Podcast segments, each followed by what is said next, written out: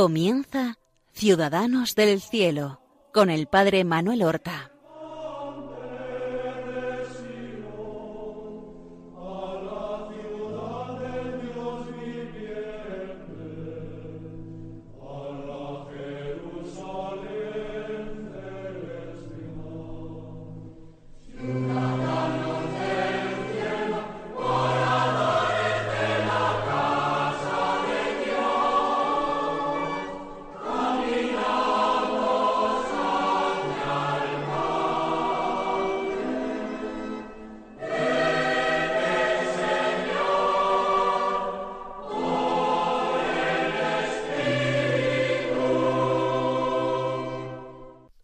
Buenos días. Damos comienzo a una nueva emisión de nuestro programa Ciudadanos del Cielo, en el cual queremos acercar a nuestros oyentes a las virtudes y a la vida admirable de nuestros hermanos los santos, los ciudadanos del cielo, como nosotros somos también ciudadanos del cielo, pero nosotros estamos en camino y ellos alcanzaron ya el destino al que dirigieron sus pasos mientras estaban en esta vida. Empezamos la semana pasada a hablar de un santo joven, quiere decir que llegó a su meta siendo todavía muy joven según lo humano. De hecho no tenía siquiera cumplidos los dieciocho años. Un santo polaco, Stanislao de Kostka, no confundir con el gran San Stanislao de Cracovia, que fue obispo y que es un santo medieval. No, San Stanislao de Kostka, como decíamos en el programa de la semana pasada, había nacido en el año 1550. Eso sí, nació en el mes de diciembre, a, finales casi de diciembre, con lo cual, cuando él fue enviado junto con su hermano Pablo, en la compañía de un criado y de un tutor, Juan Bilinsky, enviado por sus padres a Viena, al Colegio Imperial de Viena, dirigido por los jesuitas, tenía trece años y medio, poco más o menos. Y ya dijimos que nuestro Stanislao se siente como en su casa en el internado de los jesuitas, este famosísimo colegio imperial de Viena, que había sido fundado por el emperador Fernando I, emperador del imperio, el sacro imperio romano germánico. Fernando I, el fundador y gran protector de los jesuitas en Viena, era hermano pequeño y sucesor de nuestro Carlos I de España, que fue quinto de Alemania.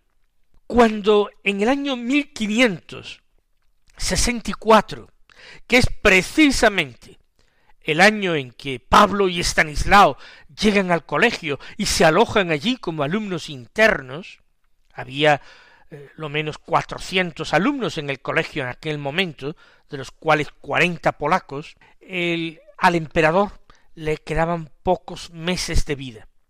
Él vivió en el internado la preocupación de los padres jesuitas por la salud del emperador, les pedían a sus alumnos que encomendaran al emperador.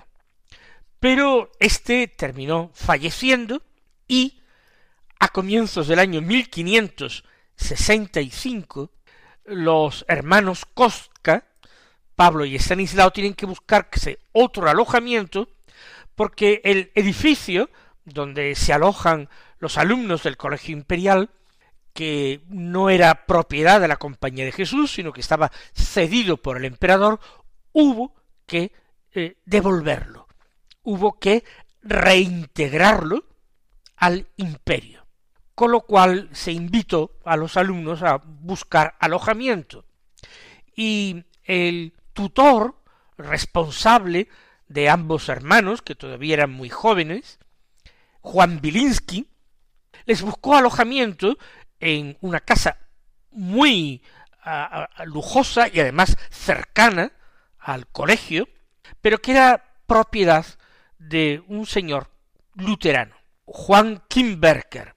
Este hombre se había reservado en la casa algunas habitaciones para eh, su vivienda y otra parte de la casa la había arrendado a ambos hermanos, que como dije, vivían con su tutor Bilinski y con un criado. Esta posibilidad para Pablo, el hermano mayor, fue algo extraordinario porque podía participar de la intensa vida social, la alegre vida social, llena de recepciones, de eh, fiestas, bailes, bienes, la capital del imperio.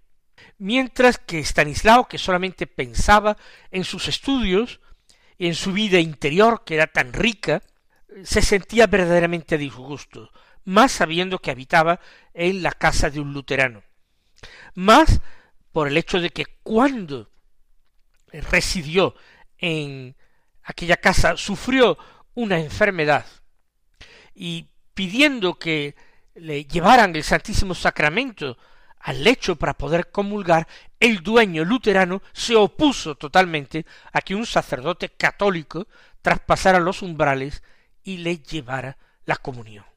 Esto, pues, evidentemente causó daño a Stanislao. Pero en aquella enfermedad, que no sabemos exactamente a qué fue debida, ni qué tipo de enfermedad era, ni cómo curó, lo cierto es que tenemos dos hechos extraordinarios. Por una parte, es que, eh, fíjense ustedes que a Stanislao le queda muy poco tiempo de vida, muere con diecisiete.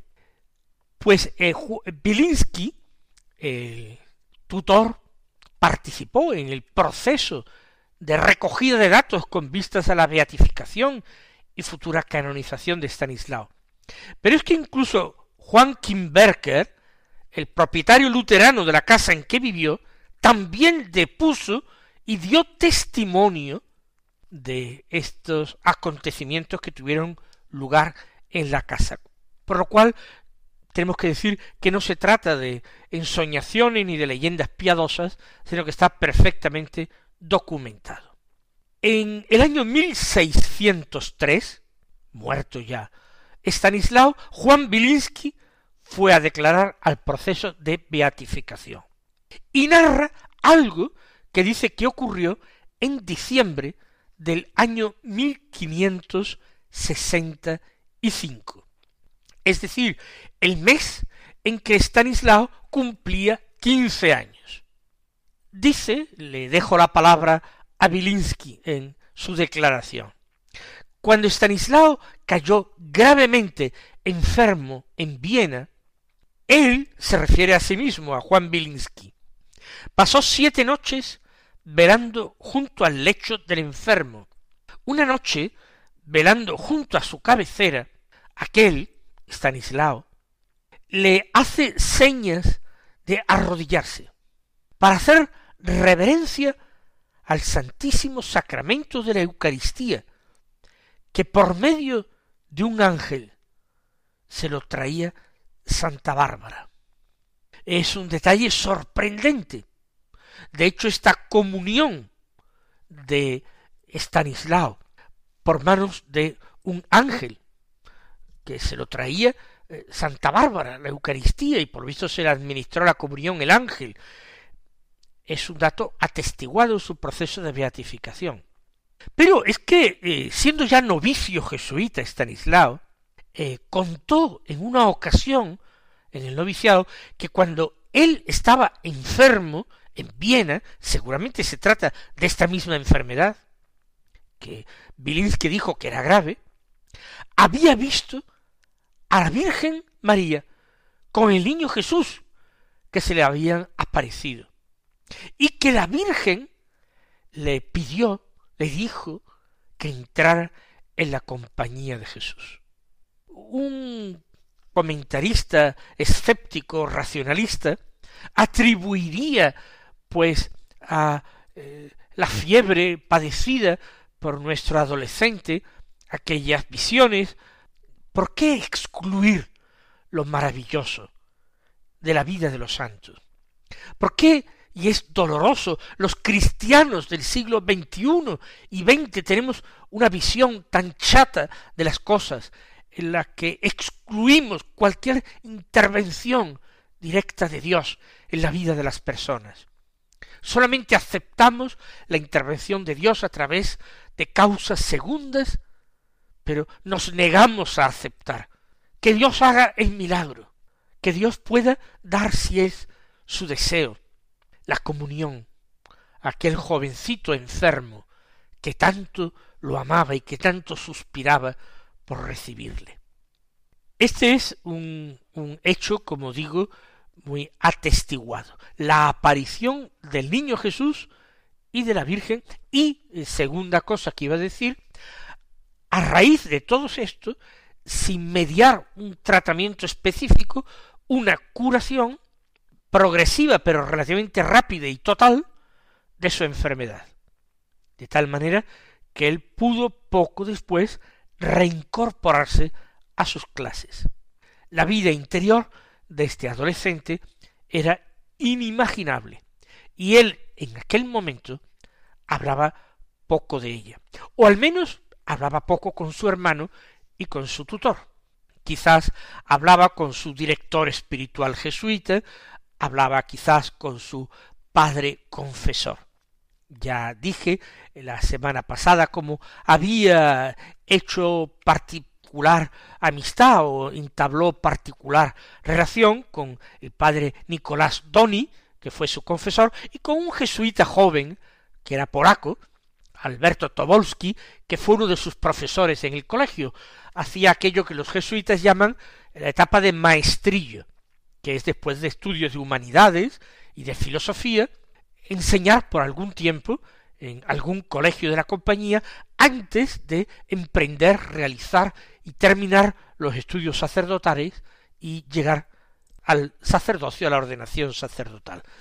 Este también dio testimonio de su experiencia y de la amistad que había entablado con aquel alumno suyo, Alberto Tobolsky. Ya apunté la semana pasada que la relación entre ambos hermanos era una relación que se fue haciendo cada vez más difícil con el tiempo.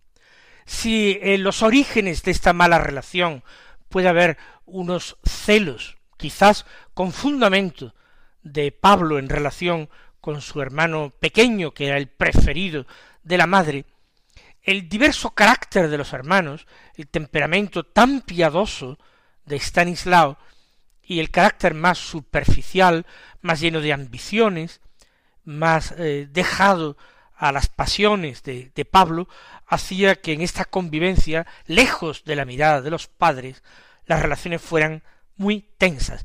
Y como decía yo la semana pasada, eh, terminaron llegando incluso a las manos, hubo malos tratos. Por ejemplo, en alguna ocasión salía Pablo y llegaba tarde, llegaba en plena noche a la casa, a veces acompañado por algún amigo, en concreto por un primo suyo, con el que también eh, coincidieron en Viena, y el testimonio del criado que vivía con ellos, un tal Lorenzo, es que, habiendo visto Pablo que su hermano estaba eh, a oscuras en la habitación, postrado en el suelo, rostro en tierra, seguramente eh, sumido en una intensa oración, llena de reverencia en postración, pues hizo gestos de silencio al primo que iba con él y entró pretendidamente sin darse cuenta de que su, eh, su hermano estaba en el suelo,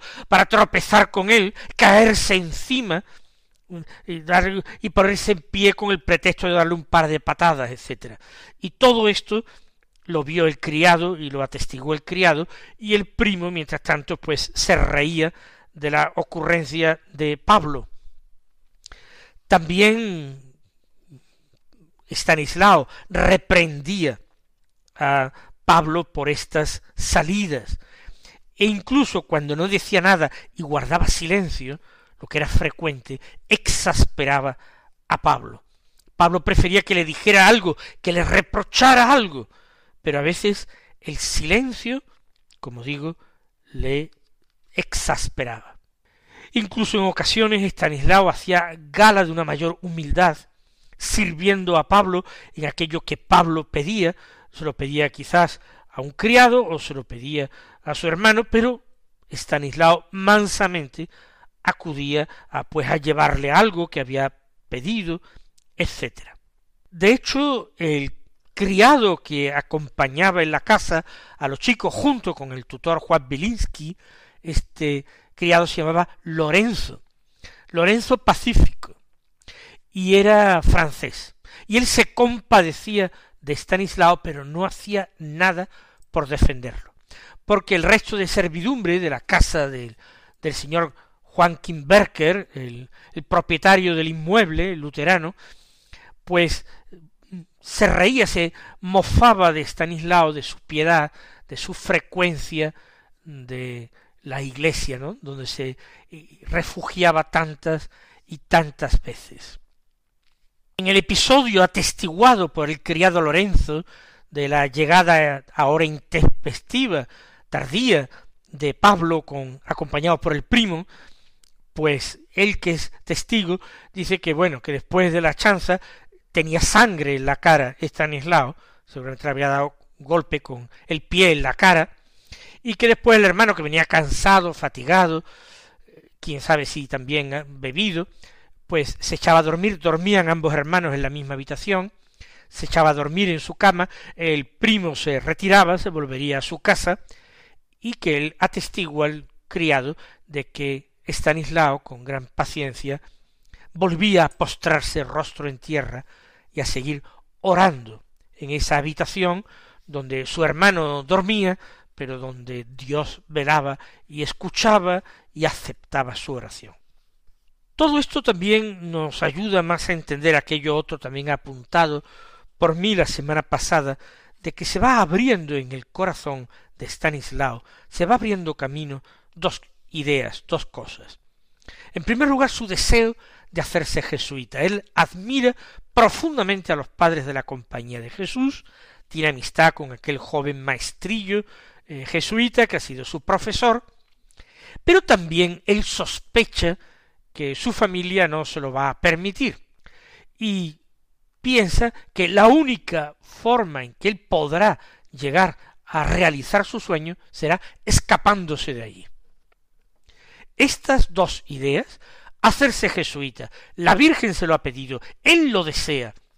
Y por otra parte, la fuga, la escapatoria, ya que no habría otro medio para poner en práctica su ideal, todo esto va creciendo en él. Fíjense su enfermedad, esta de la que fue curado, no sabemos si milagrosamente, fue con quince años, con dieciséis él ya tiene decidido que al terminar el curso se marcha al noviciado de los jesuitas.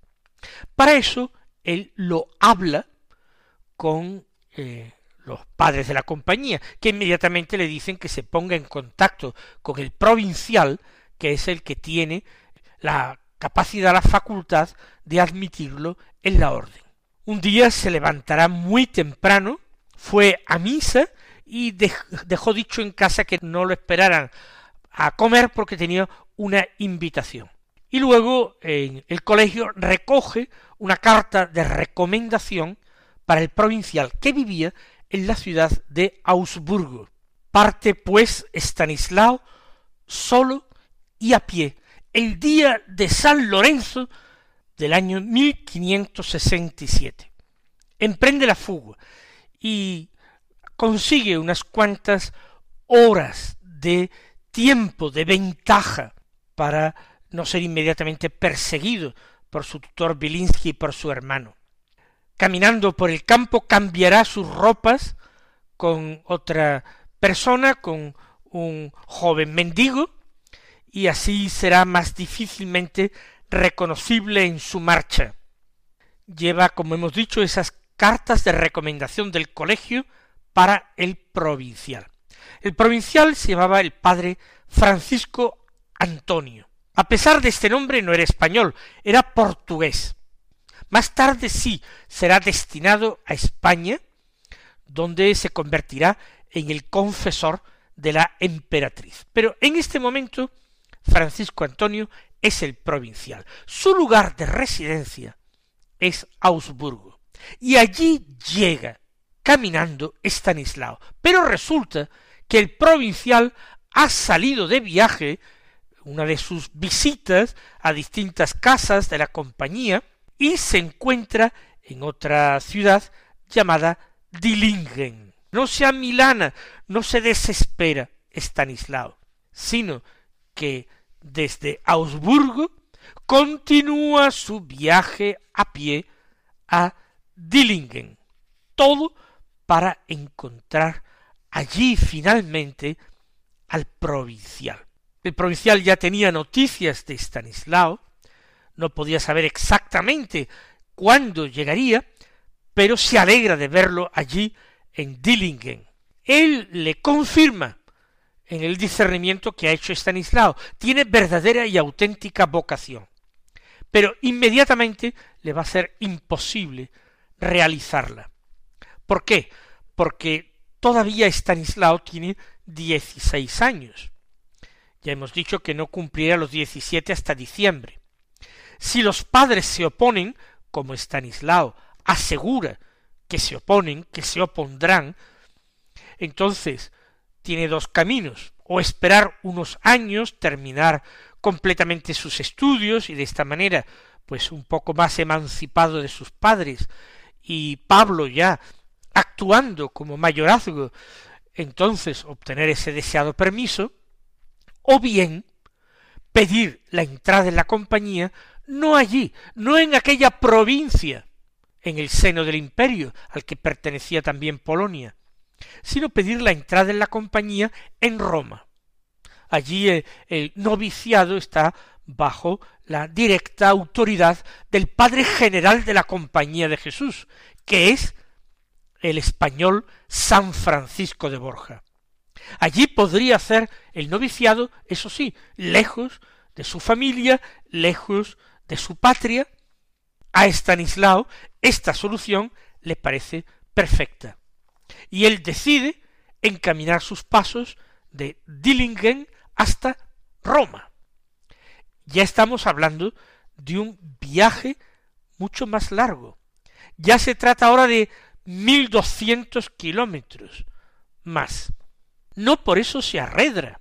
Es extraordinaria la fortaleza sobrenatural que muestra este jovencito, casi un niño con dieciséis años, sin ayudas, sin dinero, sin nada. El camino se emprende de nuevo. Pero mientras tanto, la caza del fugitivo ha comenzado. De esto ya hablaremos eh, la próxima semana, si Dios quiere. Hasta entonces recibid la bendición del Señor.